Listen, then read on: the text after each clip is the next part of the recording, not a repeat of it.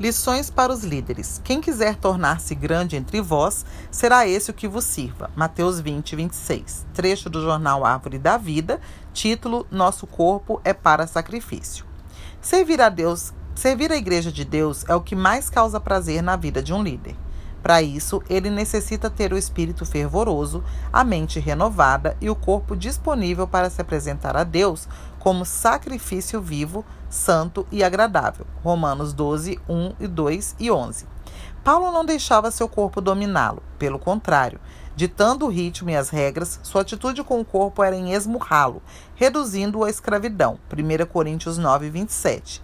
Ele era convicto de que o corpo não pode ter a chance de escolha, caso contrário, a vontade de Deus não será priorizada. Amado líder, você perceberá que, caso não seja colocado no altar e oferecido a Deus como sacrifício, o corpo tem vida própria. O sofá, a cama e o conforto do mundo sempre terão prioridade para a carne, concorrendo com a vontade de Deus. Lembre-se que seu corpo precisa também estar em harmonia com a mente e o espírito.